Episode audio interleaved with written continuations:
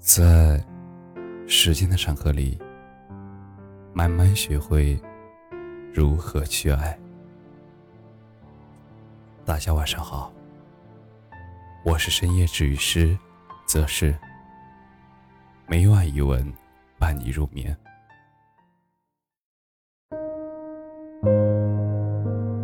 人生的孤独本就是常态，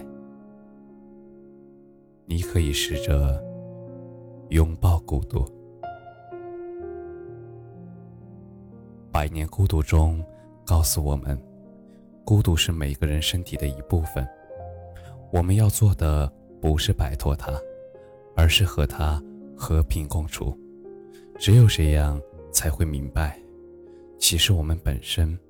就是一无所有，也就不再害怕失去。算了一下，今天是我开始独居，正好一年的时间。独居不仅仅是自己住这么简单，实际上在这一年里，我也开始刻意的减少社交，增加独处的时间。我本来没有什么社恐症，也不是宅男。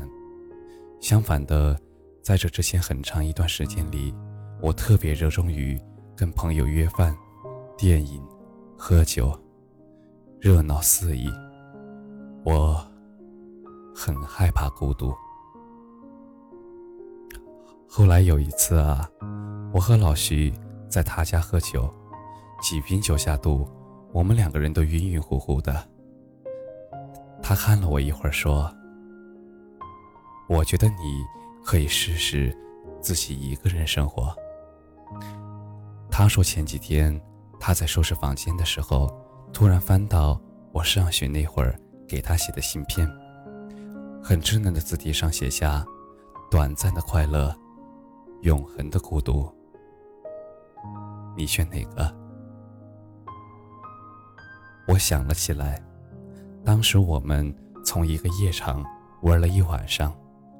回到大巴车上的时候，大家都躺下了，而我靠在椅子上，一片安静中，看着外面星星点点的灯火。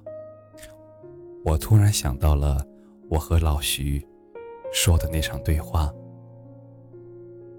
老徐说：“你现在喝酒蹦迪，这都是短暂的快乐，都很虚无。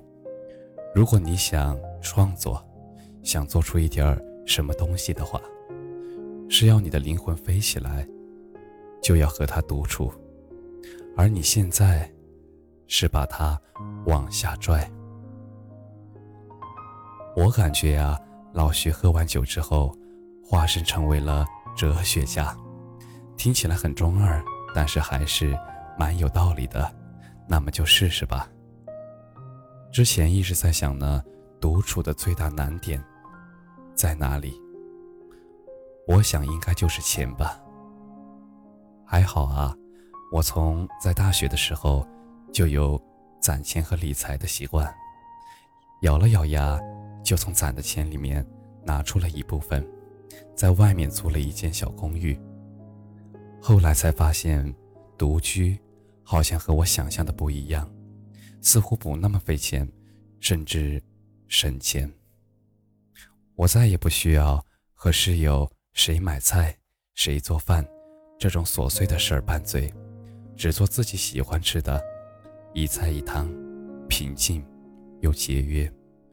而且我还养了之前室友不让养的宠物，一条小蛇。我终于实现了泡澡的自由，每天下班回家后扔一颗泡澡球在浴缸里，打开音乐。静静的思考，也从来不会担心有人敲门让你快点洗。洗完衣服，我再也不会看着阳台上那些晾干了没收的衣服发呆。而每天早上，也不必在卫生间门口排队，一边忍着肚子的不舒服，一边不停的看表，计算着上班打卡的时间。而最为重要的是，我开始减少了非必要的社交，我开始拒绝别人邀请的喝酒蹦迪，一个人吃饭不用迁就别人的口味，也不用争着买单，也不必为了别人的人情就再请别人一顿，然后没完没了。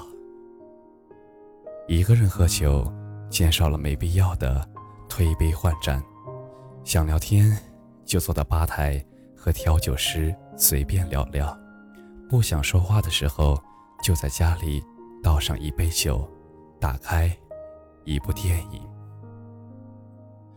一个人不大熬夜，不喝大酒，最显著的变化就是头发掉的少了，皮肤也变好了很多。除此之外，记忆力也明显的提高了，不用每次都写备忘录，也能够抓住那些一闪而过的灵感。结果呀，一段时间后。我发现，我因为独处后省下来的钱，竟然比房租还要多，而且减少没有必要的社交，你会发现，并没有失去那些重要的朋友，最多就是那些酒肉朋友不再联系罢了。之前呢，有个很流行，叫做“无效社交”的词语。然后网上出现了很多的文章和课程，在教我们如何摆脱无效社交。其实，那些所谓的无效社交，只是你以为有用才参加的社交。所以，当自己不再觉得离开了社交就会孤独终老，不再觉得自己不合群就是社会性死亡。不再把认识的那些所谓的很厉害的人，当做自己的价值的时候，那些自然消失的社交，就是无效社交。而开始独居之后，我最大的改变，应该就是我开始读书了，我开始一个人思考。这一年的时间，我读了十本书，都是深度阅读。而在此之前，可能我几年时间都读不完这些书。社交其实很累，回家后即使不睡觉，也不会想到阅读。我开始尝试着和自己相处，真的是一件很奇妙的体验，就像是和其他的社交一样，也是一个越来越熟练的过程。区别就是，我很清楚的知道，这种相处是有益的。很多时候，我也会在楼下看着人来人往，感觉城市比沙漠还要荒凉。每个人的距离那么近，却又不知道彼此的心事。之前那些无用的社交，花费的时间和精力，其实本质都是。